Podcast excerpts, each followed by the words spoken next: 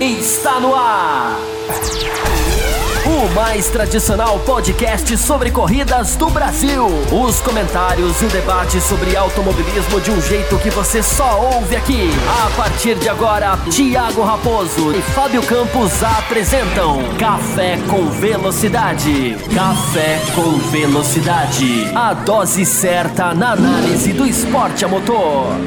Para você que nos ouve no cafécomvelocidade.com.br ou para você que nos assiste no youtube.com/barra Café com Velocidade, estamos começando a edição 656 pré-corrida de Fórmula 1. Ai, como eu esperei para falar isso ah, nessa temporada. Estamos aí agora fazendo um preview. Tá, a gente falou lá na Austrália, mas não teve Austrália, né? E agora a gente fala com propriedades, espero eu, espero eu que não cheguem lá na Austrália e descubram algumas pessoas testadas positivamente se cancelem completamente o final de semana. É o que esperamos que não aconteça. Queremos ver carros na pista, queremos ver corrida. E hoje estamos aqui mais uma vez com um time desfocado, né? Desfalcado. Desfocado e desfalcado, né? Porque tem umas pessoas desfocadas também devido né, à situação do coronavírus que está aí fazendo a, as suas vítimas, mas por sorte nada muito sério com ninguém. Vou trazer ele que retorna depois de algum tempo de sumiço, meu caro amigo Fábio Campos. Seja muito bem-vindo, Fábio Campos. Será que agora vai? Não sei, você está falando de mim ou você está falando da Fórmula Da Fórmula 1, da Fórmula 1. Olá para você, Raposo. Olá para os nossos caríssimos ouvintes, é bom estar de volta. Foi necessário ausentar durante algum, algumas semanas, mas não tinha a ver com a pandemia, tá? Igual você falou. Apesar de ter a ver com saúde na família, mas não era nada a ver com. com é, eu achei que tinha. Você não, você não deu as atualizações, não, não falei, eu, eu julguei. Você, não falei isso para você em momento algum, você quis falar, enfim. É, tem, tem, tem parentes meus que escutam o programa, você coloca tudo em risco quando você fala isso. Mas brincadeiras à parte, é, a gente está na semana da Fórmula 1, né, Raposo? A gente está num momento que a gente não sabia quando ia chegar. E a gente pode fazer, a gente deve fazer hoje, é muito bom estar de volta para poder fazer isso, uma análise fria. Que o fã de Fórmula 1 esteja mal conseguindo dormir, é certo, é justo e é mais do que merecido. Agora, nem tudo são flores, Raposo, nem tudo é, é deixar se levar para o lado emocional. Tem muita coisa que precisa ser falada, tem muita coisa é, que precisa ser chamada a atenção e a gente vai fazer isso. A gente vai fazer um pouco mais de jornalismo, que é o que eu confesso para você, já estava com saudade de fazer aqui no Café. Essas duas semanas foram, foram bem, bem dolorosas de ficar só ouvindo vocês, que eu ouvi todos os programas que vocês fizeram. E é muito bom estar de volta. Com um convidado mais do que especial, né? Que eu acho, eu acho até que é uma afronta tê-lo trazido aqui. Mas como não tem setor A nem setor G esse ano, eu acho que o convidado está liberado para participar. Exatamente, um convidado de peso. Representando a nossa querida Curitiba, cidade mais fria do país, segundo os moradores de lá. Meu querido Carlos, meu do querido doutor Carlos Eduardo Valese, do Auto Radio Podcast. Seja muito bem-vindo, Valese, para fazer essa abertura de temporada com a gente. Ah, muito obrigado, Raposo. Oi, Campos. No, pessoal que está vendo ao vivo, pessoal que vai ouvir depois. Cabeças de gasolina, bebedores de café. Eu nunca imaginei que eu ia fazer um episódio de pré-temporada no final de junho. Mas tudo bem, o povo já confunde Áustria com Austrália o tempo inteiro? Então, tão aí, né? Mais um detalhe, só mais uma, uma ajuda para o pessoal continuar confundindo, né? E antes da gente começar, dar um recado para vocês. Nosso Programa de apoiadores, o apoia.se barra Café Velocidade. Você ainda não é um apoiador, torne-se um apoiador. Tem aí algumas recompensas, né? Até 14 reais, até 15 reais você entra no grupo exclusivo do WhatsApp. De 15 a 24 reais você recebe aí programas exclusivos sobre Fórmula Indy, Fórmula E, Fórmula 2 e MotoGP. As categorias estão retornando agora e esses programas vão começar então a sair cada vez mais frequente. De 25 a 29 reais você terá também lives exclusivas, YouTubes, programas como esses aqui para quem está no YouTube, mas não listado, apenas para você que está nessa faixa com ouvir e, e curtir. E acima de 30 reais, né? Tem um, sorteio do ingresso para o Grande Prêmio do Brasil quando ele acontecer, seja em 2020 ou 2021. Ah, entre e faça parte aí desse sorteio, então apoia.se barra café com velocidade. Dito isso, a gente começa as discussões desse programa, edição 656, histórico, né? Pré temporada 2020 da Fórmula 1, o segundo programa de pré-temporada que a gente faz nesse ano. Na Austrália as coisas não funcionaram. Fábio Campos, antes da gente entrar aqui na pauta que está definida para a gente discutir, uh, e se chegar na sexta-feira e aparecer algumas dúzias, ou, ou uma dúzia só de, de pessoal que está autorizado a estar tá lá dentro, testado positivamente, o que, que acontece? O que, que você acha que deveria acontecer? Nessa situação? Bom, eu acho que é, vai ser uma, um erro muito grande se isso acontecer, porque a Fórmula 1 tem que fazer a prerrogativa de só deixar ir para a Áustria quem tiver testado e quem tiver sendo acompanhado, digamos, regularmente. Né? A gente tem é, virolo virologistas falando, especialistas, infectologistas, seja lá qual o nome queiram chamar, tem vários especialistas, é, dizendo da antecedência que precisa ser feita para os eventos esportivos. É, cinco dias é mais ou menos o senso comum. É, cinco dias antes do, do, da Fórmula 1, ou seja, hoje, né, praticamente, hoje, nesse domingo, hoje, estamos gravando na segunda, ou hoje, segunda, ou, ou no domingo, todo mundo já tinha que ter sido testado. Né? Todo mundo que vai à Áustria, evidentemente, para que você comece a fazer um acompanhamento constante. Se isso acontecer, Raposo, a chance de alguém entrar na pista com o vírus será reduzida. Se isso não acontecer, aí pode haver o que você está falando. Pode chegar lá na hora e nos testes durante o final de semana, que eu não entendi por que foram reduzidos ou foram ampliados de, de dois dias, que foi anunciado previamente, para cinco dias, eu não sei por que essa, esse aumento, se é por não terem capacidade de testes, se é por alguma outra coisa. Dois dias era muito mais seguro, cá entre nós porque existe um período de incubação, não é, Raposa? A pessoa pode ter o vírus e ele vai se manifestar dentro de alguns dias. Cinco dias, eu repito, é o que alguns é, especialistas falam. E por isso que a gente tem um especialista aqui, o Dr. Carlos Eduardo Valese, o homem da saúde, para nos responder. É, não é minha área, mas o, o Campos está certo, sim. É, são cinco dias para você ter sintomas. Eu não sei se foi feito isso, mas a coisa mais lógica a ter sido feita era ter testado todo mundo que vai ah, no começo, agora nesse final de semana, na sexta-feira passada, né? Mesmo que não tenha sintomas, então cinco, sete dias antes de ir e já isolar essas pessoas. Testaram, testaram negativos, estão sem sintomas, vamos isolar todos vocês até a gente ir para a Áustria. Chega, é, é, certeza que eles vão chegar para a Áustria sem contato com o vírus. Daí isso diminui enormemente as, chances. Entrada de, de, de, de, autódromo, temperatura de todo mundo, vão medir a temperatura e ficar de olho nos sintomas, pedir por favor para que todo mundo relate sintomas. Vão ter que contar com o bom senso do ser humano, o que nem sempre é uma grande coisa a se fazer, mas se tomarem essas precauções antes, eu acredito que é muito mais fácil de resolver.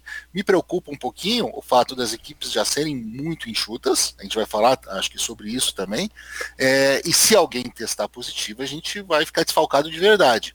E outra coisa, a gente tem duas corridas seguidas, pausa uma semana, não tem mais uma, ou seja, vão ser, acho que são três seguidas, na verdade, né? Ou esse pessoal vai ficar isolado todo esse tempo, ou a gente vai ter o risco, não agora nessa primeira corrida, mas na segunda ou terceira a gente vai ter risco de ter alguém da equipe testando positivo.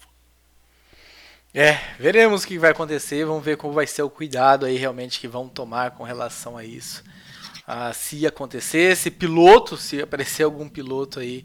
Ah, porque por mais que se faça esses testes, né, a gente sabe que existem chances de de, de, se pegar, seja num transporte ali, alguma coisa. Por mais que se faça toda desi, desi me ajuda aí, vai. Desinfecção?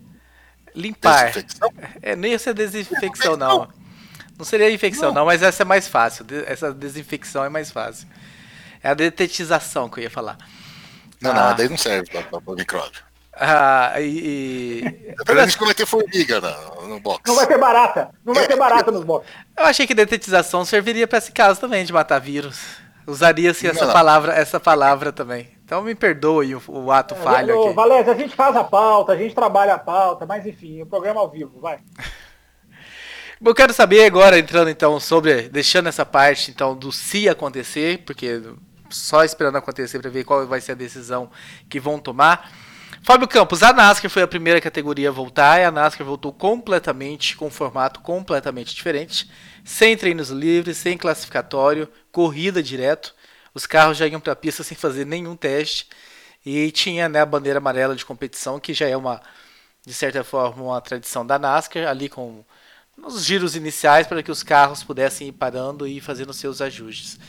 Eu esperei que a Fórmula 1 talvez pudesse reduzir tempo de pista, reduzir treinos, mas saiu o calendário do final de semana, né? Tá lá os dois treinos da sexta-feira, o treino do sábado, a classificação, o treino e a classificação, percebeu, né, Valézia? No sábado e a corrida no domingo, nenhuma alteração no formato, né? Você já esperava algo diferente nesse sentido? Já é algo negativo que a gente já pode tomar dessa temporada que começa no meio com mudanças e tudo mais e talvez a gente já pudesse esperar mudanças de formato até para experimentar talvez e a gente vê que continua mais do mesmo?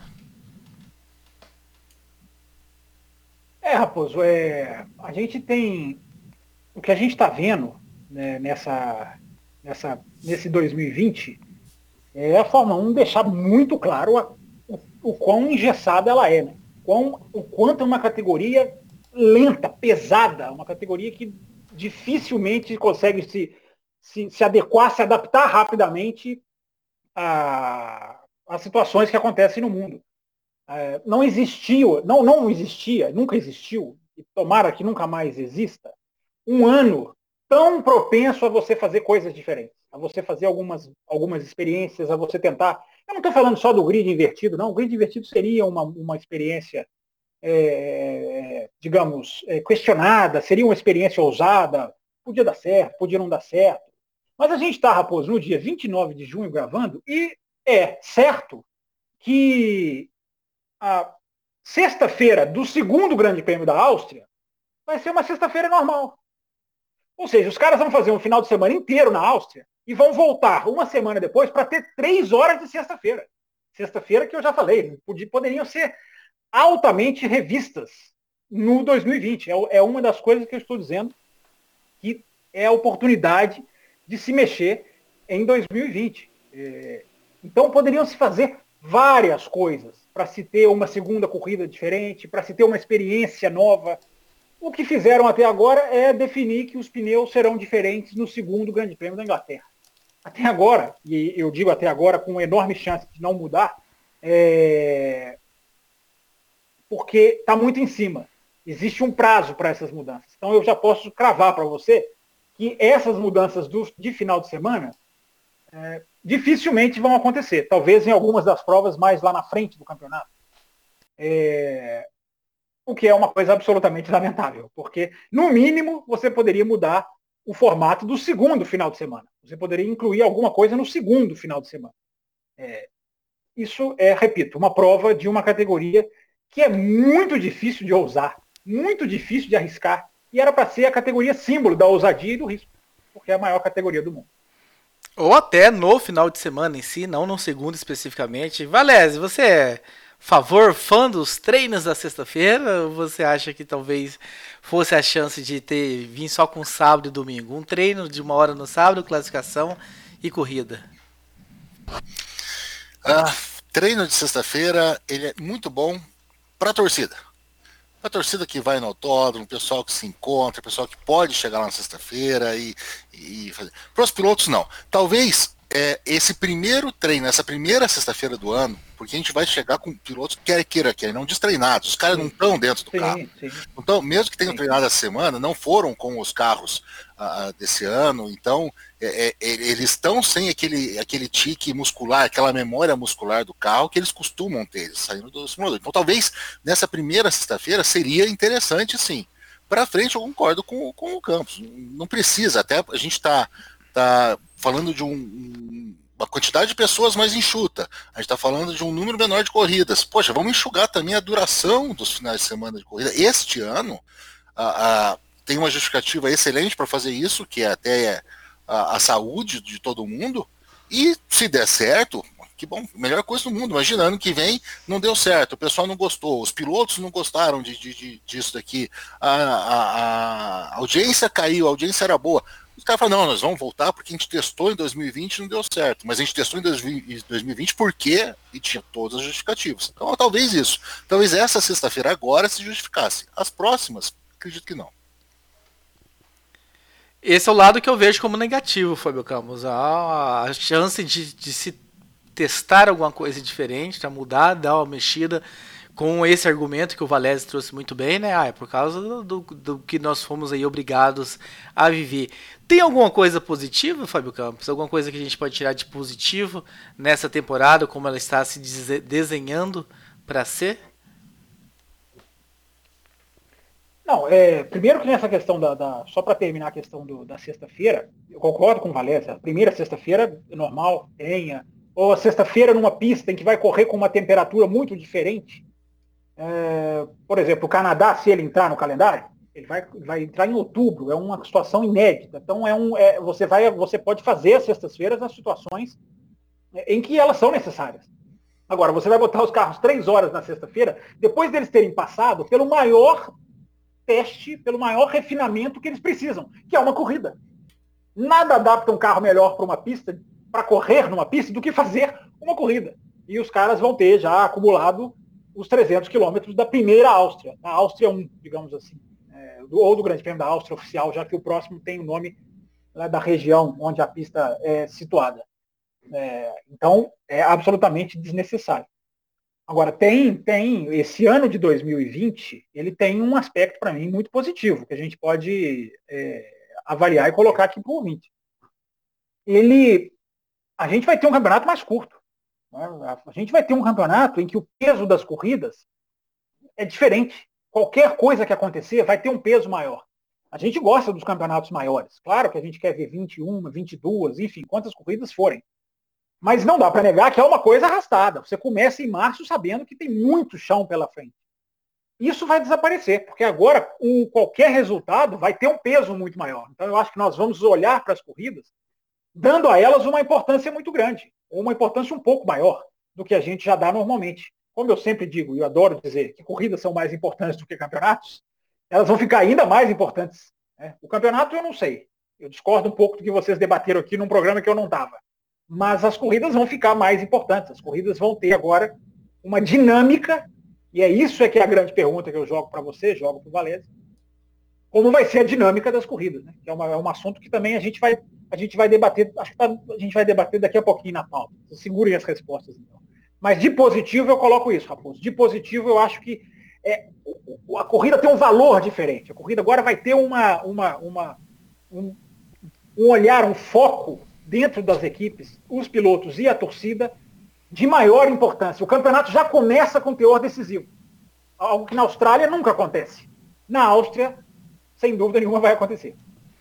E aí corremos o risco, meu caro Carlos Eduardo Valese, de já vermos as manipulações das equipes, das ordens já aparecendo logo na Áustria, terra onde talvez tenha acontecido o grande jogo de equipe da história?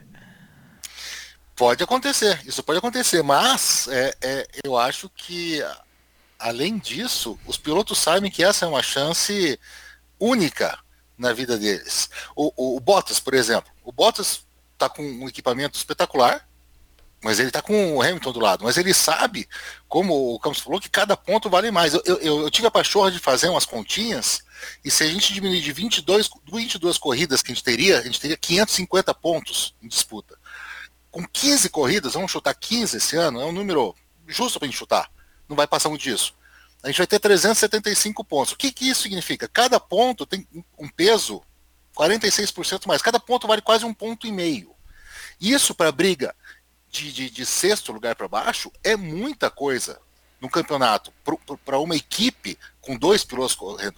E para um, um piloto que, que perca uma corrida, que bata, que saia, que tenha um problema, seria a chance do Bottas. Então, vamos ter. É, podemos ter jogo de equipe, podemos ter, mas a gente pode ter pilotos se rebelando, porque eles sabem que talvez seja uma chance única Né? Vamos lembrar do o inominável, aquele que eu não gosto de lembrar, mas em 2009, que a gente teve 17 corridas, se eu não se eu não me engano, o, o, o, o, cara ganhou as cinco, seis primeiras, ou ganhou cinco das seis primeiras, e depois o Vettel começou a melhorar muito e não, não deu tempo de chegar. Então, se alguém sair estilingado à frente agora, talvez ele tenha uma vantagem muito grande. E isso pode fazer com que alguns pilotos, e dentro das equipes a gente está com uma mistura muito legal, né? Porque não sei se a gente vai entrar nisso já agora, mas o Verstappen é um cara que tem um retrospecto espetacular na Áustria.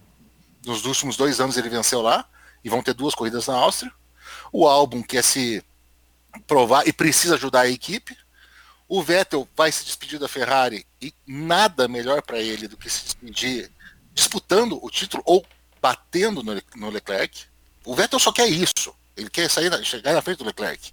O Leclerc quer se firmar, porque ele sabe que a, todo o depósito de, de, de esperança da Ferrari está em cima dele. Ou seja, a gente vai ter pilotos muito afoitos, a gente vai ter pilotos frios e com muita vontade de vencer. Talvez a, as ordens de equipe não sejam suficientes para eles. É o que eu espero ver. E, e Fábio Campos, nessa história de pilotos frios, né? Essa ótima definição que o, o outro catedrático né, dos podcasts trouxe pra gente aqui. Ah, tem alguém que leva vantagem? Tem alguém que leva muita desvantagem? Você vê? Ou é dar muito chute aqui? É muito. É, não sei se seria um exercício de futurismo pensar e falar nisso agora, mas algum piloto que poderia levar muita vantagem nesse fato da Fórmula 1 estar tanto tempo parada? Você fala em pilotos ou em equipe? Os dois.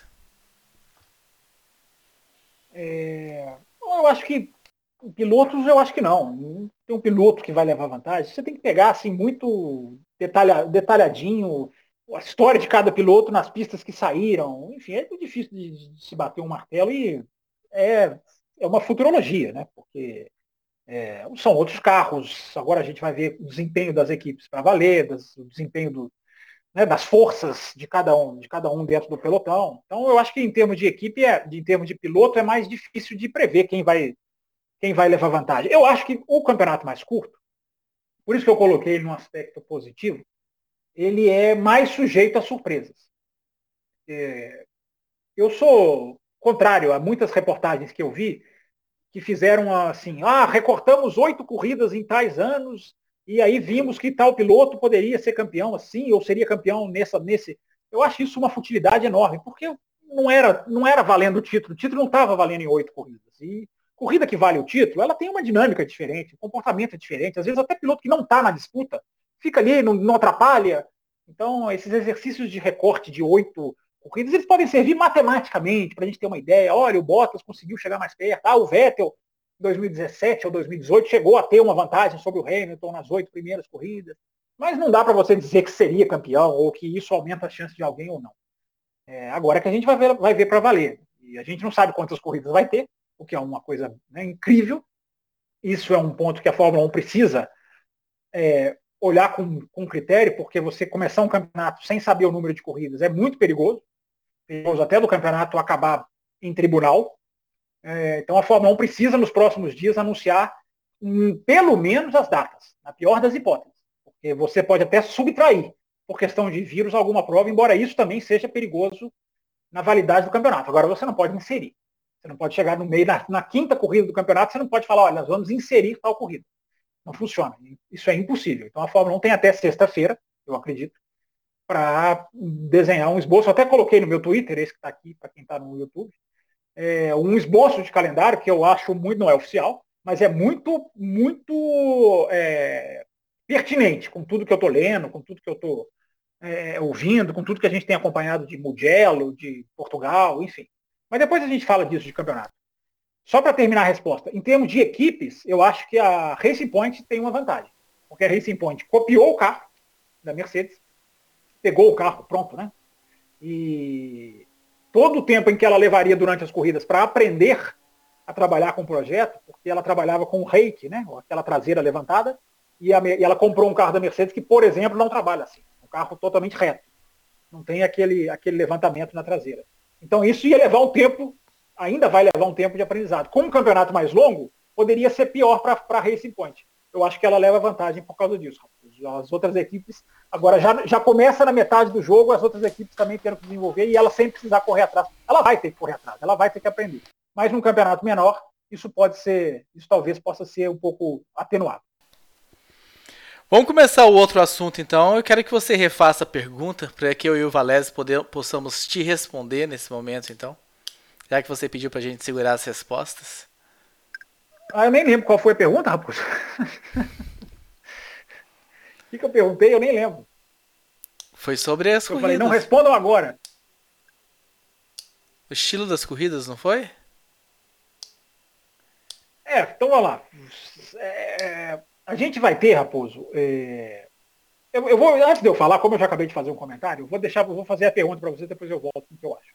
Se vocês acham que vai haver uma diferença em 2020 da, das corridas mesmo, do dentro da pista. A gente está falando aqui de, de fora da pista, de condição técnica, a gente vai ter uma série de mudanças nos boxes, de funcionamento, de isolamento.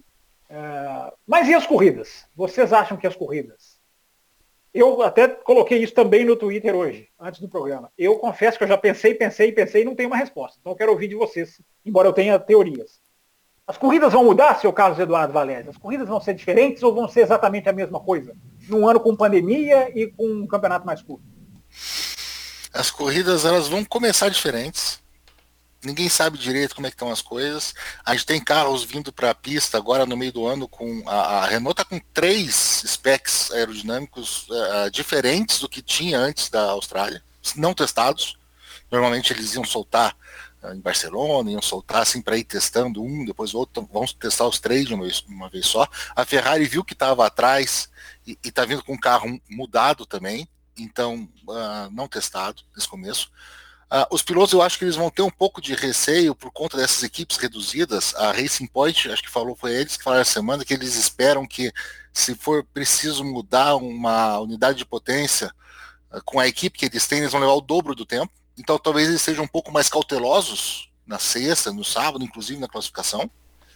E, e eu espero, sinceramente, a única coisa assim, eu, eu gostaria de ver mudanças e, e, não só o pneus da segunda corrida de Silverstone. Mas o que eu espero realmente, por exemplo, na, na, na, Áustria, que são duas seguidas, é que nós vamos ter, pela primeira vez, talvez única vez na história, duas corridas é, na, pista com um clima muito parecido, e a gente vai ter uma primeira corrida que os pilotos vão descobrir qual que é o melhor ponto de ataque nas curvas, vão relembrar isso, eles já sabem, mas vão ver como é que eles estão sentindo isso, como é que o carro desse ano está sentindo isso. Uh, os estrategistas vão saber, vão ver qual que é a melhor estratégia. E eu espero uma segunda corrida, eu estou muito curioso para ver os tempos da segunda Áustria, porque eu espero que eles caiam mesmo. E eu quero ver se alguém vai ser corajoso o suficiente porque se todo mundo souber qual é a melhor estratégia, de repente alguém pensa numa estratégia alternativa para bater essa estratégia. Então eu estou muito curioso com isso. Então eu diria que essas três primeiras corridas elas vão ser diferentes. O clima vai ser diferente, os pilotos vão estar se sentindo diferente, vão ser corridas sem público pela primeira vez na história e eu acho que quer queira quer não, quer não, de repente o piloto lá dentro não sente isso, mas de repente pode mudar alguma coisa. Mas daí para frente, é, eles têm uma resiliência muito grande, todos eles têm. É, a gente está lidando com profissionais de, de alto estirpe. Eu acho que dali para frente a gente vai ver, vamos ver quais são os carros dominantes, quais são os pilotos dominantes, e só um imponderável que vai tirar de novo a, a, as coisas do eixo.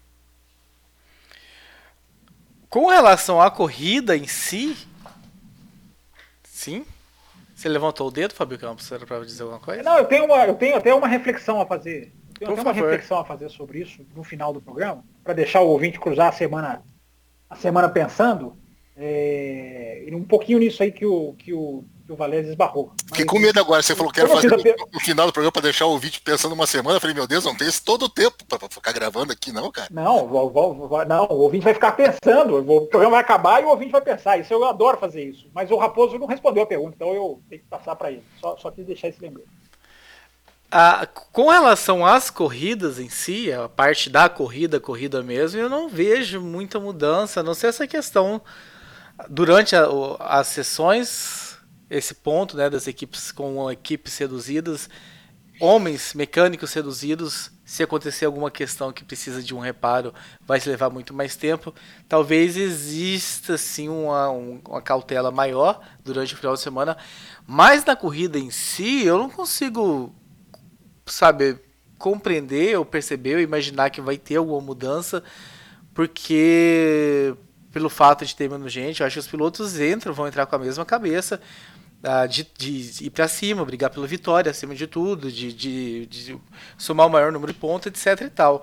Eu não consigo muito compreender ou conceber que com um campeonato com 21, 20, 22 corridas, eles não entravam também com esse mesmo ímpeto, essa mesma vontade de vencer acima de qualquer coisa. Eu não consigo muito conceber que agora que o campeonato vai ser menor, agora vou entrar com essa, com essa vontade e com esse ímpeto exacerbado me parece meio estranho. Então, nesse sentido, eu não vejo muita mudança, Fábio Campos. A não ser que eu seja muito inocente. Não, eu acho o seguinte, Raposo, a questão não é nem inocência, inocência ou não. Eu acho é, o, o peso de um resultado negativo, eu não sei que efeito vai ter nos pilotos. Se os pilotos vão colocar isso no fundo das suas mentes, de ou eu devo arriscar mais? E é isso que eu, isso é que eu coloquei no, no, essa é a pergunta que eu coloquei lá no meu Twitter, que eu estou pensando ela há meses. Agora faltam alguns dias e eu ainda não cheguei na resposta. É, o peso de um problema vai pesar, vai, o peso do problema vai pesar, é redundância. Mas enfim, o peso vai influenciar no, na decisão de um piloto de atacar. Vamos supor que o piloto está em segundo, Se alguém em segundo tem uma chance de atacar, será que o piloto vai ser mais conservador no sentido de hum, vou guardar os pontos porque os pontos são mais importantes? Ou será que o piloto vai, não, eu vou ganhar porque a minha vitória vai me trazer uma importância maior do que traria num campeonato com 21 corridas? Existe essa questão que é séria. Da... Por isso que eu falei, hoje a gente não deve ficar aqui batendo palminha só porque a Fórmula 1 vai voltar. Estamos, os ouvintes estão todos felizes, mas existe um lado negativo, existem os lados negativos, existem os lados preocupantes, principalmente nessa questão do vírus. Mas existe a questão das peças de reposição. Né? A Fórmula 1 vai fazer oito corridas em dez finais de semana. Uh, será que uma Williams vai conseguir ter peça de reposição? A gente vai começar na Áustria. A Áustria é um lugar onde a zebra quebra o carro. A gente tem visto nos últimos anos talvez as zebras mais agressivas do calendário, junto até com o Monza e até passando o Monza nos últimos anos. É, a gente vê nas sextas-feiras, se a gente pegar 2018, 17, 16, a gente vê 16, eu ainda não lembro se já tinha essa zebra enfim, é, são zebras muito altas, são zebras que arrebentam a asa, são zebras que já levaram a Fórmula 1 a ter uma reunião na Áustria alguns anos atrás, no sentido será que a gente tira ou não? É, então, tudo isso num campeonato que agora a chance de você ter peça de reposição, a necessidade pode ser muito maior, se você quebrar um pedaço do carro todo final de semana, você pode chegar num ponto em que você não tem. É, isso me preocupa, Raposo. Isso, isso me deixa pulguinha atrás da orelha. Pilotos serão mais agressivos ou pilotos serão menos agressivos? Eu confesso não consigo ter certeza de nenhuma das respostas. Eu acho que vai de piloto a piloto, né? Não quero ouvir o Valés também. Eu acho Sim. que o Verstappen não vai mudar absolutamente nada. Se o Verstappen estiver em segundo, ele vai jogar. Agora, se o Bottas estiver em quarto, ele vai querer guardar o quarto lugar dele, que é um ponto preciosíssimo. Então, assim, já Será? tem, eu acho, já tem os pilotos que eu acho que a gente já tem um perfil psicológico muito bem tra traçado. Alguns podem ser que realmente sejam nos deixa aí numa dúvida o que, que pode acontecer. Mas, Carlos Eduardo Valese, qual decisão você acha que vai ser a, a maioria dos pilotos vão tomar? Conservar os pontos que já tem, porque os pontos são muito importantes, e se envolver num acidente e zerar pesa mais? Ou, pelos pontos pesarem mais, ir com mais ímpeto para cima para conquistar o máximo de pontos possíveis? Eu acho que eu vou nessa sua linha de pensamento, Raposo, que vai muito do piloto. Verstappen, eu não vejo Verstappen a, a, fazendo uma corrida lá Prost para manter aí pontuação. O, mas eu não vejo, por exemplo, o Vettel tendo alguma preocupação em fazer isso. Pode ser o último ano dele, mesmo que seja o último ano dele, pode ser um ano que ou ele tem que se vender muito bem para tirar o assento do Bottas, ou ele sabe que ele vai para o meio do, do, do, pelotão ano que vem. Então ele não vai se preocupar nem um pouco com a reposição de peça do Ferrari. Então acho que vai muito dos pilotos. O Ricardo, você acha que o Ricardo seria tão prudente assim, ele já tem um contrato com outra equipe agora, sabe disso, não está contente onde está.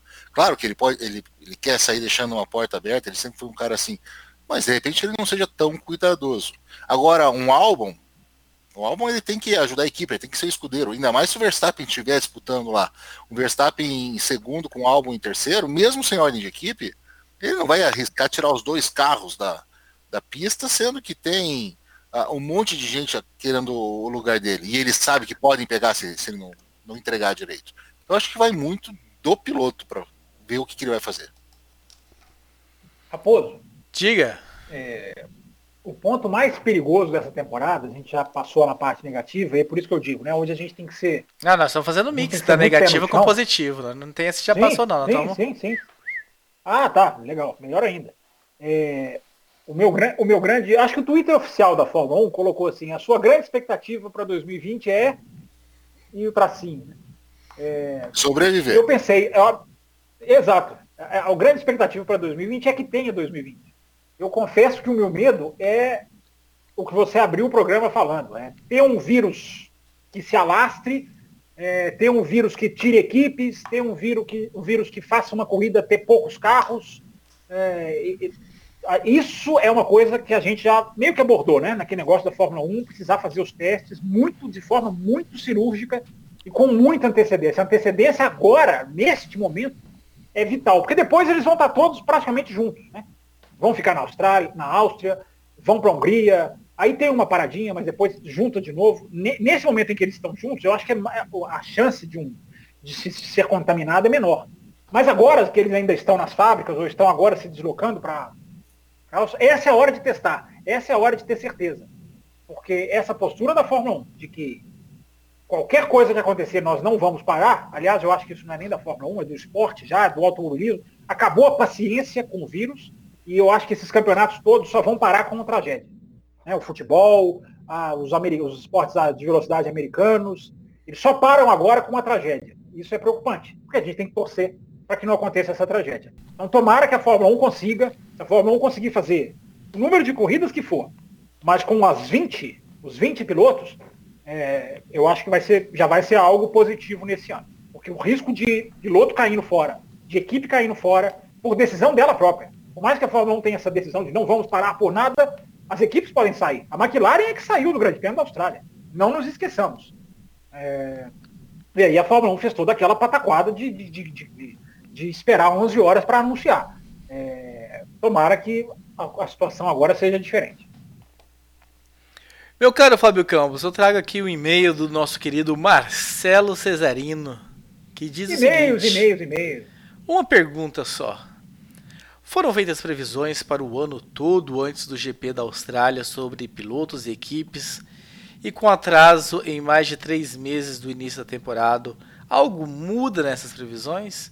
Alguma surpresa pode pintar? Algo novo vindo das fábricas? Acho que muda a ordem dos fatos. A Red Bull e o Verstappen tinham boas perspectivas para a Áustria e Hungria.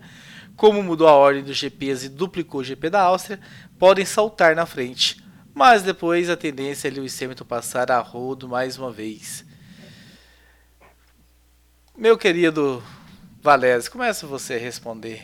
Existem mudanças nas previsões? Era para mim, mas era para mim, mas ele mudou. Vai, vai você. Não, não tá. Existem tantas mudanças nas previsões que mudaram, mudou até o destinatário. Não, você entendeu errado. Se, for, se isso aqui for, se isso aqui fosse pré-Austrália, eu começaria a responder, mas como isso. mudou tudo, começou. Você entendeu errado, Fábio Campos. O, o, acho que depois de tantas broncas no Cesarino, ele não colocou para o Fábio Campos. Só disse assim, Fábio é, Campos, eu vi, eu vi. vou trazer os e-mails. Mas deu uma bronca nele que ele direciona as perguntas para mim e eu saí perdendo agora nessa. Mas eu, eu, eu acho que, respondendo ao Cesarino, é o que a gente um pouquinho do que a gente já conversou até agora. As previsões antes do GP da Austrália, elas contavam o Vettel na Ferrari, contavam o, o Sainz da McLaren, contavam o Ricardo na Renault. Só isso já mudou, e só isso já muda toda a previsão do piloto, toda a cabeça do piloto, tudo que ele está imaginando. As previsões para a Austrália. Embora, contavam, tem, né, tem, né? tem, muita gente, né, olha, só rapidinho te interromper, é. tem muita gente que acha Tem muita, teve gente que vai falar assim, mas eu não vi nenhuma foto do Sainz ainda de vermelho na Ferrari. Tem muita gente que, por ter sido antes da temporada começar, acha que as mudanças já estão valendo. Não, é, são para 2021. Estão valendo. É sempre bom lembrar. Exatamente. A, a, gente contava com, com um calendário de 22 provas, a gente contava com as equipes tendo um tempo para uh, ah, deixar esses carros melhores e pensar com bastante tempo nos carros para 2021 que vão mudar, e isso mudou tudo. A gente sabe que em 2021 nós vamos ter algumas uh, alterações no regulamento, questão de altura, de, de, de assoalho e tudo, que, que são profundas dentro do, da, da estrutura de um carro, do desenho de um carro, e agora o pessoal tem menos tempo para fazer isso. Não porque eles não, já não estivessem pensando, mas que eles têm que colocar isso dentro de um carro desse ano que está funcionando e, e, e, eles vão ter. Antes, a gente estaria agora na 12 é, etapa, a gente estaria na metade do campeonato, indo para metade do campeonato esse final de semana que vem. E a, a gente já teria equipes que já iam estar tá pensando mais nisso do que em 2020. Agora não. Agora o pessoal vai pensar em 2020 mais três, quatro, cinco semanas. Vai ter menos tempo. Então muda demais. As previsões mudam muito. E as previsões que a gente puder fazer aqui agora vão mudar para a semana que vem, para a próxima, para a terceira. Eu acho que antes de, de, meados de agosto, final de agosto, ninguém pode cravar nada, a não ser que o, o Hamilton estoure e ganhe as quatro primeiras corridas. Aí esqueça. Mas fora isso, eu não acho que dá para prever muita coisa, não. Até porque, né, Fabio Campos, a gente não sabe que Ferrari que vem para a temporada. Eu acho que o que o Cesarino colocou que é importante é que os carros vêm diferentes. Não são os mesmos carros da Austrália, né, que não, não correram na Austrália, mas foram para a Austrália, né? Estavam lá, a uma hora e meia de, de, de entrarem na pista que, o tre que foi tudo cancelado. É, mas os carros vão vir diferentes. A Ferrari já mexeu no motor. É, era para aquela numa Fórmula 1 normal, você começa com o motor. Só depois de sete corridas é que você pode trocar o motor e aí você pode vir com o motor com uma, uma, algumas coisas diferentes.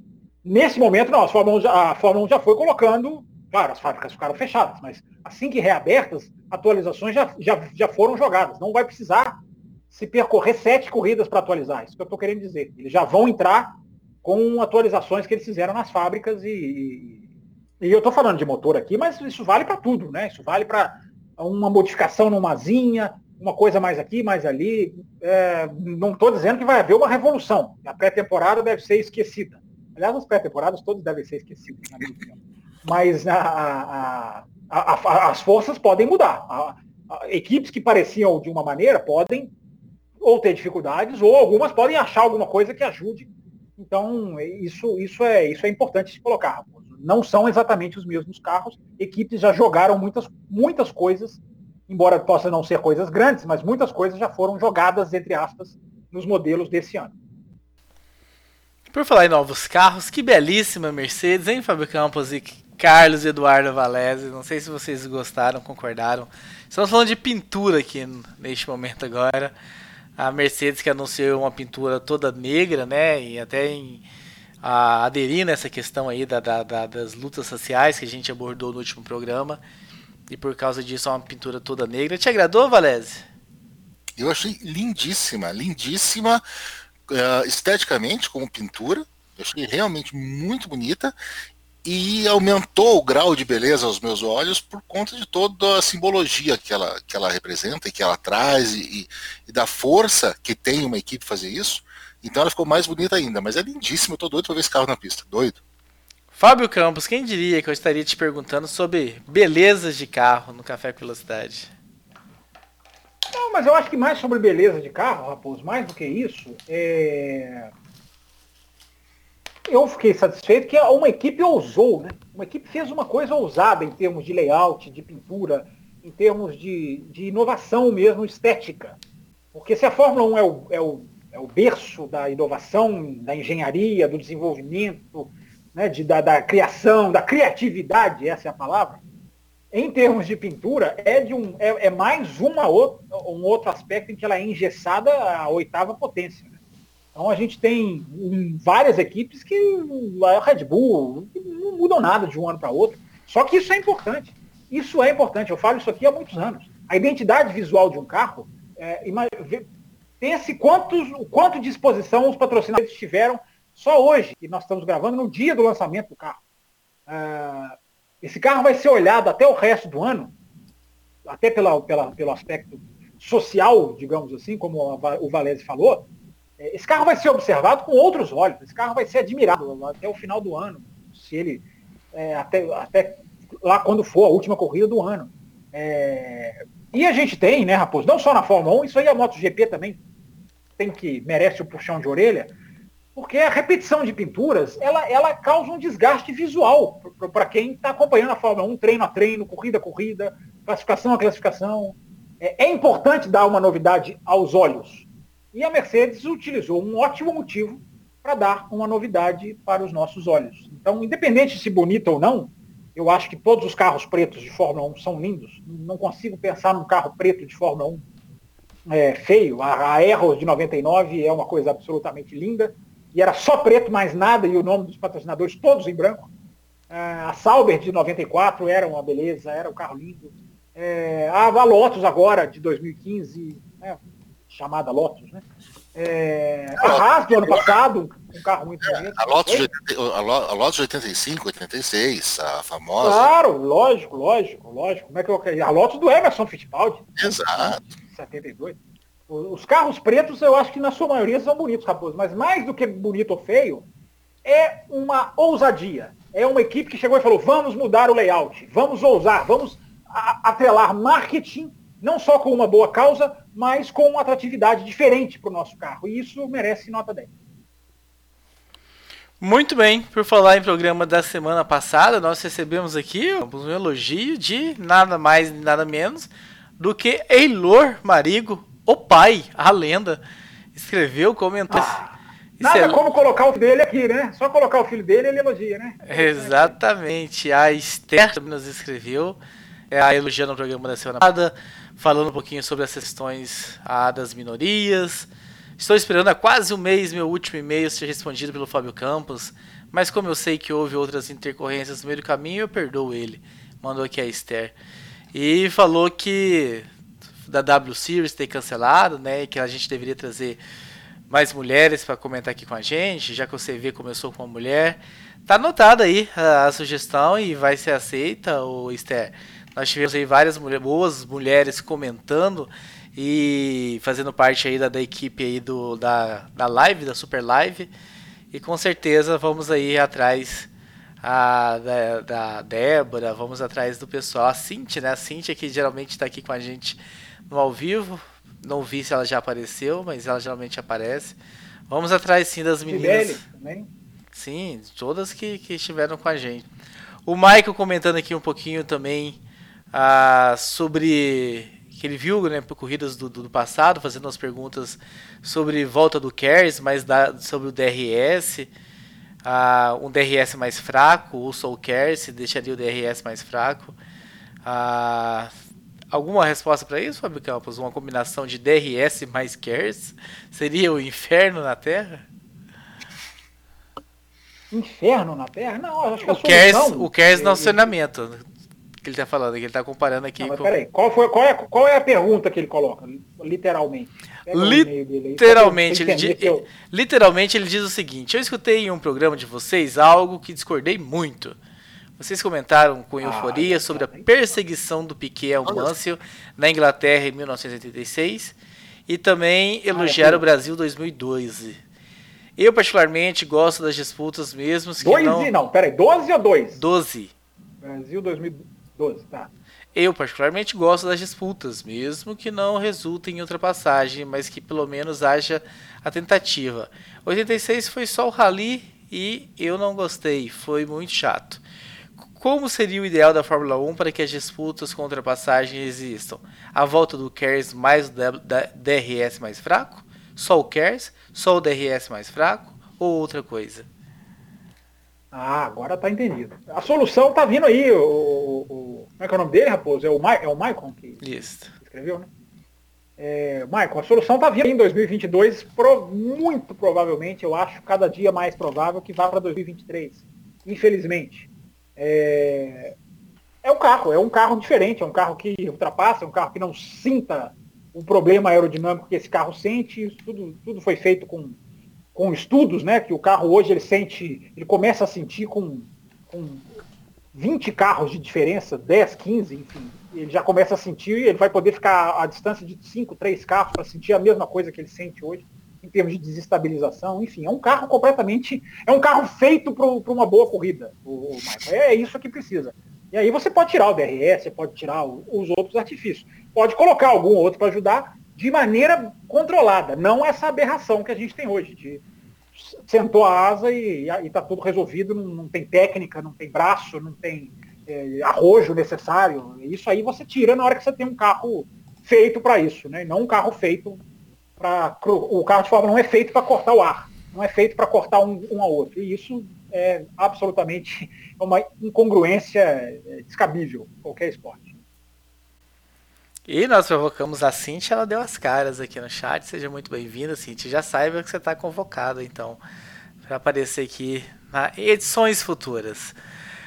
O Gabriel Suaf mandou um e-mail aqui pra gente um pouco revoltado, né? Um pouco sem entender a volta da Copa Truck, falando da questão de ter sido no Paraná, onde os casos do Covid estão subindo, né? Nós temos aqui um representante do estado do Paraná. E nós temos um e-mail do Luiz Fabiano falando sobre o sistema de classificação, mudanças no sistema de classificação que mandou na semana passada, nós falamos que iria comentar.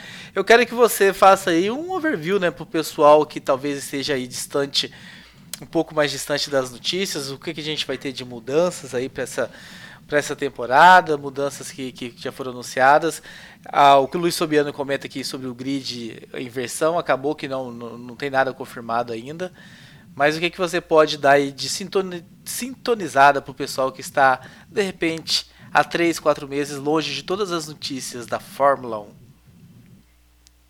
É, para o pessoal voltando agora, o que a Fórmula 1 fez basicamente foi congelar o carro. Né? Eu acho que a medida mais, a medida mais urgente, assim, a, a, mais curto prazo, melhor dizendo, é, foi o congelamento dos carros, é, que vão ficar assim agora, do jeito que eles são, com poucas mudanças. Foi, foi criado o sistema de tokens, né, o sistema de tokens seriam fichas, né, as equipes têm, vão ter X fichas para gastar, e elas vão ter que escolher onde gastar. Ó, eu quero gastar tantas fichas no motor. Cada, cada, cada detalhe do carro vai ter um peso, por exemplo. Se você quiser atualizar o motor, você vai gastar cinco fichas, entre aspas. Se você quiser fazer uma atualização numa asa, vai ser menos ficha. Então, no resumo, essas coisas, a sintonia fina ainda está sendo feita, no resumo, as equipes vão ter que escolher aonde queimar essas fichas, que não serão muitas, para desenvolvimento. Isso, isso foi criado para aplacar a necessidade da McLaren trocar o motor. A única maneira que, fiz, que, que descobriram foi vamos dar é, fichas para serem aplicadas em determinadas áreas do carro. Porque a McLaren vai ter que usar essas fichas. Porque a McLaren vai ter que trocar o motor, vai passar a ser Mercedes no ano que vem, e vai ter que encaixar esse motor no carro. Então aí já vão algumas fichas. Então, para que a McLaren não levasse vantagem, com o congelamento dos carros, e, e, não tem como você trocar um motor sem mexer num escapamento, numa dimensão da, da, traseira, numa distribuição de peso, tem que mexer no carro, não tem como. Então criaram os tokens, porque a McLaren usa os dela para isso, e as equipes, para não ficarem em desvantagem, terão os delas para serem usados até o final de 2021. Então são esses carros que a gente vai ver daqui a cinco dias, quatro dias, esses são os carros que vão até o final de 2021. Como o Valese já falou, eles vão ter um buraco no assoalho, é um buraco mesmo, que vai ser feito no assoalho para o ano que vem, para que os carros fiquem mais, não fiquem mais rápidos. A Fórmula 1, atenção, essa é a manchete. A Fórmula 1 está proibida de ser mais rápida. A Fórmula 1 não pode mais ser mais rápida no ano que vem do que ela é hoje. Isso para a turma que assiste só por causa do desenvolvimento deve ser uma punhalada, né? Mas é, mas é o fato. É o fato. Eles não podem ser mais rápidos, porque os pneus que eles vão correr em 2020 são os pneus de 2019 e os pneus que eles vão correr em 2021 são os pneus de 2019, já que congelou tudo. Então, eles vão correr com um pneu dois anos defasado. Um pneu que não é projetado para aguentar o aumento de pressão aerodinâmica. Então, no ano que vem, vem um buraco no assoalho para que os carros sejam. Vai, vai um buraco mesmo, vai ser na frente das rodas traseiras, para que os carros não sejam tão rápidos, para que os carros não, para que as soluções dos engenheiros não coloquem os pneus é, com muito estresse, digamos assim. E no mais, é Raposo, as mudanças, se vocês quiserem, podem me interromper. Mas as, as outras mudanças que não são tão urgentes, quer dizer, não são tão a curto prazo, mas são tão urgentes quanto, são o limite de orçamento, que foi implementado, é muito bonito, é muito lindo, todo mundo elogiando, mas eu não sei como o limite de orçamento vai ser fiscalizado. E o limite de orçamento é muito alto ainda, né, para o tamanho do problema financeiro que a Fórmula 1 está, está enfrentando. Então, o limite de orçamento, para mim, ainda é mais uma alegria abstrata do que algo concreto. O que é concreto e o que é muito bom, que foi a grande mudança que eu posso dizer que eu já vi na minha vida na Fórmula 1, é a mudança do escalonamento aerodinâmico, que vai dar, a partir já do ano que vem, mais tempo de desenvolvimento para quem está atrás e menos tempo de desenvolvimento para quem está na frente. O que é um equilíbrio, para mim, absolutamente necessário para um campeonato que despeja dinheiro nas equipes da frente e dá migalhas para as equipes de trás. Como era impossível reverter essa questão do dinheiro do dia para a noite, a medida do túnel de vento, a limitação do túnel de vento, que vai, vai ser ampliada ao longo dos anos e que vai servir como uma espécie de draft na Fórmula 1. Vai dar chance para quem está atrás, mas não vai decidir em favor de quem está atrás. A competência ainda vai ser extremamente necessária, mas vai se fazer o que a MotoGP faz há anos, que é dar mais chances para quem está chegando, para quem está lá atrás. E isso a gente vê na MotoGP, dá resultado. Isso, isso, isso tem resultado, isso dá efeito, isso, é, isso melhora o espetáculo. E a Fórmula 1 vai começar a fazer isso a partir já de 2021, ou seja, já com as limitações para construir o carro de 2022. Se é que esse carro vem em 2022. O que eu disse, cada vez eu duvido mais. Complementando o e-mail do Luiz Fabiano aqui, né, ele mandou uma proposta, aquele pontuação pela classificação, né, de dar pontos na classificação. Ah, eu sei que esse é um assunto que o Fábio Campos não é tão a favor, ou não é nada a favor, por discussões sobre Fórmula 2 que nós já tivemos no passado, onde se pontua a pole position e tudo mais. Carlos Eduardo Valese, eu sei, não negue, que o senhor tem anotações aí para ser discutidas não. nesse programa. Não é possível. Então mostra é seu possível. bloquinho pra gente e diz anti, pra gente. O anti-anotações que já nos desceu o cabelo não, nos comentários. Eu vou dizer para vocês, além de eu não ter anotações, eu tô contando aqui que já tem 56 minutos já de live né? 56 minutos. Não, mas eu tenho, eu tenho, eu tenho notinhas, eu fiz notinhas. É, Aliás, ele tem, eu, ele eu fiz, eu tem. fiz algumas linhas embaixo no rodapé de uma nota, tá? Nada demais aqui. E a única, a última coisa que eu não falei das minhas notas ainda, porque eu coloquei dentro das minhas, né? Das minhas falas aqui no, no programa, já as notas, mas que eu ouvi o, o, o Campos falando e eu lembrei, e que vai se encaixar até com uma coisa que a gente já discutiu, que é o arrojo dos pilotos e, e que é tudo isso, mas é que a gente tinha essa regra que esse ano a gente só tinha três motores para 22 corridas. E essa regra se mantém, só que a gente, agora a gente tem três motores para, de repente, 15 corridas. Então é quase certo que a gente pode ter motores novos para Monza e para Spa, por exemplo. É, e, isso pode também. Mas, mas, mas peraí, peraí, beleza. Só uma coisa. Essa regra mudou. Porque ela é adaptável ao número de corridas que vai haver no ano. Entendeu? Se tiver até 14, são dois. Se aumentar de 14, aí que eles podem aumentar, usar um terceiro. Né? É, mas, mas, levando em consideração, e, e, e, isso é legal, porque a gente abre uma nova discussão. Aquilo que você falou no começo, e, eu, e que eu concordo plenamente, até sexta-feira a Fórmula 1 tem que entregar um calendário completo. Se entregar um calendário com mais de 15 corridas, e na oitava corrida a, a uma equipe usar o terceiro, e depois duas corridas forem canceladas, ela pode ser punida? Não. Pois é, não pode.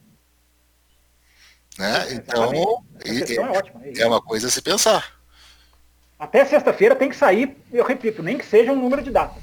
É, mesmo, que ela fala, mesmo que a Fórmula 1 fala 27 de setembro, é, asterisco, não, não, ainda não definimos a pista. Pode ser Rússia ou pode ser é, China 2. Tá falar, menos, falar, falar, em China 2 também.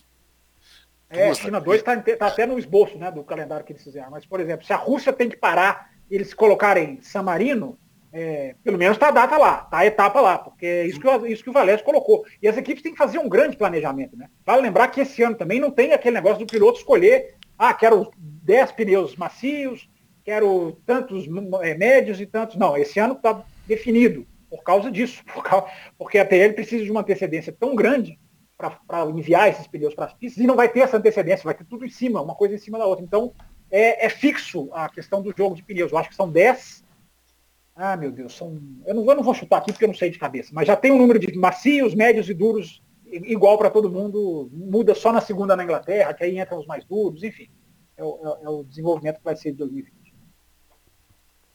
Seria interessante, hein, se desse uma mudança já nessas duas corridas, se mudasse os, tipo, as, os tipos de pneus da Áustria 1, Áustria 2, por exemplo, subisse o nível de dureza, por exemplo, para que não fosse realmente aí uma cópia descarada e as equipes tivessem que se reinventar no, no, no, nos 30 para fazer as suas estratégias. Mas só isso, Valéz, um bloquinho inteiro de anotações. Você deve falar que é, você é já, verdade, é verdade. você inseriu tudo.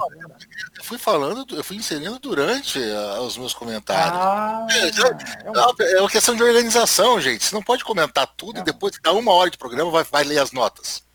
Ah, É o é pessoal uma do indireta, que faz isso. É o pessoal do Você viu que é uma indireta. Só aquele do botiquim. É, o pessoal do Botequim é fogo.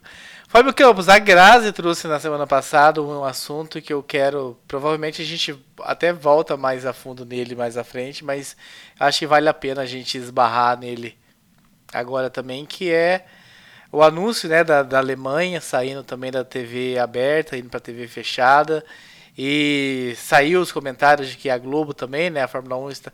Aquele comentário já está sendo ventilado já há algum tempo que ah, mais cedo ou mais tarde sai da Globo e vai para o Sport TV. Que mudança isso, isso tem? Esse é realmente o caminho? Qual é o teu posicionamento sobre essa questão? Ah, Esse não é o caminho, Raposo, definitivamente. Eu acho que no Brasil é bem diferente da Europa. No Brasil, se a Fórmula 1 for para a TV a cabo, ela não vai sentir, a maioria das pessoas não vai, vai ter, vai ser, vai ser, vai ter o impacto, mas não vai ser exatamente como é na Europa. né? Na Europa são pacotes muito mais caros, na Europa existe uma. Nem, nem sempre são os pacotes básicos, você tem que comprar um pacote de Fórmula 1 na Inglaterra. É, esse não é o caminho, definitivamente, não é, não é o certo. Isso é um caminho, Raposo, que a Fórmula 1 ela ganha dinheiro mais rápido, porque as TVs a cabo pagam muito, as TVs a cabo, para falar correto, pagam muito mais do que as TVs abertas. Só que existe um, a curto prazo a Fórmula 1 põe mais dinheiro no bolso. Mas a longo prazo é um tiro no pé. Você está sendo mostrado para menos gente, os pat- os patrocinadores são menos expostos, é, você está fidelizando menos público. E hoje a gente tem os três principais mercados europeus.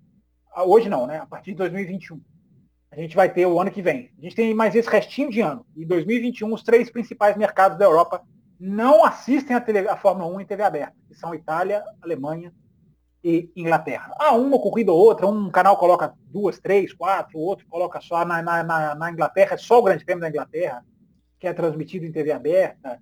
É, é um desastre, é um desastre. Uma maneira de virar isso é, chama-se F1 TV. Fórmula 1, para ela virar isso, ela precisa ter que, que esses países tenham F1 TV barata, disponível, Brasil incluído, para que as pessoas tenham toda a cobertura, tenham acesso, tenham seus, possam assistir até nos seus horários diferentes. Enfim, é, a, a solução é a internet, Raposo, não é correr para o cabo. Porque o cabo dá dinheiro, mas o que ele tira a longo e médio prazo é uma coisa é, absurda. O certo seria um meio termo. Você, como escreveu o Mark Gallagher, um jornalista inglês, você faz a TV aberta, a corrida, e para quem quer o cabo, você faz a, transmissão com uma hora antes, a transmissão uma hora depois, e programa especial, num canal só. Ou seja, você incentiva a pessoa a comprar, ao fã, mas você não tira de quem não tem dinheiro a chance de acompanhar a Fórmula 1. Deixa eu engatar aqui, Raposo, e eu concordo plenamente com o Campos, que seria mais ou menos isso, né? Você tem uma co- cobertura mais completa, com uma grade maior na TV a cabo, de repente um canal exclusivo, né? Sim, Que passasse corridas antigas, tal, até patrocinado pela própria Fórmula 1, já que ela quer entrar nisso Sim. também, né? Que, que, já- que a- como tem na Inglaterra. e isso, ela liberasse. E se não a F1 TV, aproveitar as, plata- as plataformas de streaming, né? A própria Gazela escreveu aqui no chat que nos Estados Unidos está indo para Disney Plus, mas a própria Netflix, que fez o Drive to Survive, a gente tem o Amazon Prime, que são é, é, plataformas com um, um valor assim menor do que se você contratar uma, uma TV a cabo, mesmo que seja um pacote básico. Então você dá um acesso a um maior número de pessoas para passar as corridas que fossem ao vivo seria um- talvez o melhor dos mundos. Ah, eu, posso, eu posso assistir os treinos de sexta, a classificação de sábado, tá bom, Thiago? Ah, vamos falar assim, e as corridas domingo no streaming. Agora, se eu quiser uma cobertura ampliada, eu vou para um pacote a cabo. Perfeito, Carlos Eduardo. Perfeito, Carlos Eduardo. Você ia complementar, Fábio Campos? Não, tá, tá dito. Dito isso, pra gente não estourar muito, pro Valese não reclamar. de- Ah, ele tá aqui hoje. Então hoje a culpa é, é dele. Não, hoje a culpa é dele. Não, hoje, hoje a culpa será dele. Não tem problema porque eu não vou precisar ficar ouvindo isso amanhã. Vamos falar a culpa dele. A última vez, olha aqui, a última vez que eu fiz alguma coisa ao vivo com o Valés durou 12 horas. Só, só aviso isso. Mas enfim, depois de reflexões, pontos positivos, negativos, o que, que dá para se tirar dessa temporada aí, que poderia de repente ficar, as mudanças. Quero passar mais uma vez a palavra então para cada um dos senhores, ah, para que a gente feche esse programa. Quero ouvir dos, dos senhores aí. Temporada 2020 da Fórmula 1 está para começar depois de tanto embrólio e tudo que aconteceu e tudo em cima de tudo que a gente discutiu que, que vocês estão esperando, o que vocês estão aguardando aí dessa temporada? Carlos Eduardo Valese. Eu sou um, um, eterno otimista, eu sou o cara do copo meio cheio, não adianta, eu tô animadíssimo para esse final de semana chegar. Eu espero sim ver é, pilotos mais aguerridos, eu espero ver disputas uh, até mais intensas do que nós vimos no ano passado. Eu não espero, obviamente, ver uma Ferrari a minha Ferrari chegando e chinelando todo mundo, né? Porque eu ainda acredito que ela vai ser uma terceira força, mas eu espero que ela tenha melhorado do que a gente esperava do começo do ano para agora. Mas quero ver uma Red Bull muito mais próxima da Mercedes. Eu quero ver equipes no meio do grid brigando por pontos ali da sexta, sétima posição para trás, porque eles vão ser importantes.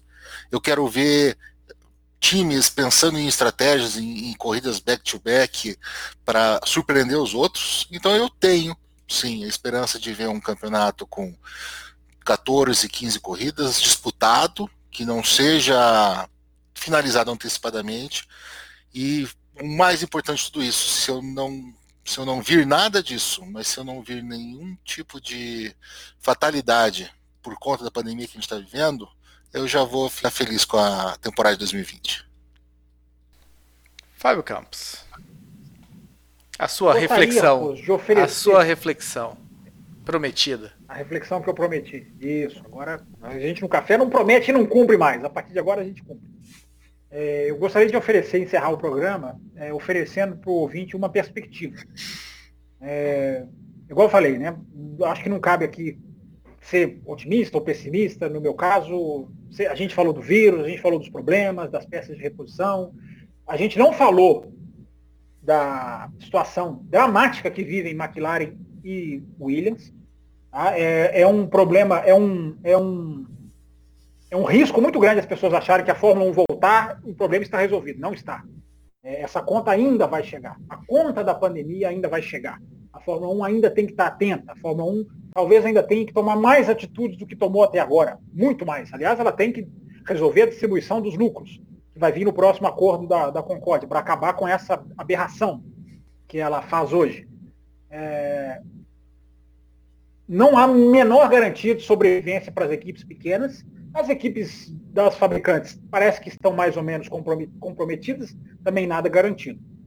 Então existe esse lado que a gente vai voltar depois numa outra discussão. Mas a perspectiva que eu queria deixar para o ouvinte é, é, outra, não é sobre isso. Pela primeira vez na nossa vida, a gente vai ver a Fórmula 1 correr dois finais de semana. É, quanto, o quanto os times conseguem evoluir em sete dias? O quanto um detalhe mínimo faz a diferença para um resultado completamente diferente? Nós veremos reforçados os nossos conceitos de que tal pista favorece tal carro? Ou nós vamos ver esse conceito derrubado por dois resultados completamente diferentes? Ou será que nós veremos um reforço de um engessamento de resultados, uma repetição de resultados numa mesma pista que seria muito maléfica? Para o ouvinte pensar durante a semana, para a gente voltar. Eu quis colocar isso agora, antes da primeira corrida, embora a resposta a gente só vai ter depois da segunda. A gente tem um fator para admirar técnico. O que, que muda? O que, que pesa numa mudança de um resultado para o outro? A gente vai ter o termômetro ideal, porque agora a gente vai ver duas vezes a Fórmula 1 andar na mesma pista. Muitos conceitos podem cair e novos conceitos podem surgir. Tiago Pereira Raposo. Com isso eu me despeço. Muito bem. Muito bem, muito obrigado, Carlos Eduardo Valese. Antes de encerrar, obviamente, quero saber onde é que o senhor pode ser encontrado para que os nossos queridos ouvintes que talvez ainda desconheçam as, a, a, figura do excelentíssimo ah, senhor Dr. Carlos Eduardo Valese na podosfera nacional? A gente está principalmente no Twitter, falem comigo no Twitter, arroba CEValese, né, é o principal canal para a gente bater papo. Mas eu tô aqui, ó, no Auto Radio Podcast, podcast sobre música e automobilismo, é muito legal.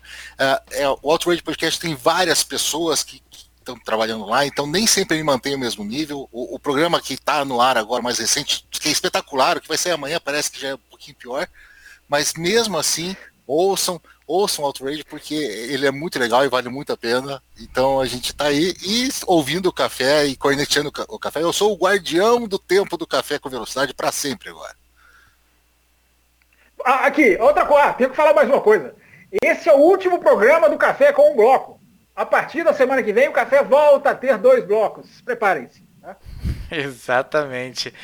E o programa do Outrage já saiu, né? Ele tá falando amanhã, mas é que ele tá desatualizado, já está no ar, programa do Outrage essa semana com o Thiago Raposo. Então entra no outragepodcast.com.br Tigres de Bengala. Quem é que lembra do Tigres de Bengala? Entra lá para ouvir uma banda do rock and roll nacional dos anos 90. Um abraço a todos vocês. Semana que vem a gente volta para comentar, espero eu, sobre Fórmula 1 e não sobre mais uma abertura que foi cancelada em cima da hora. Um abraço a todos vocês e a gente se vê então na próxima segunda-feira. Termina aqui Café com Velocidade, o mais tradicional podcast sobre corridas do Brasil. Sempre com Thiago Raposo e Fábio Campos. Café com Velocidade. Café com Velocidade. A dose certa na análise do esporte a motor.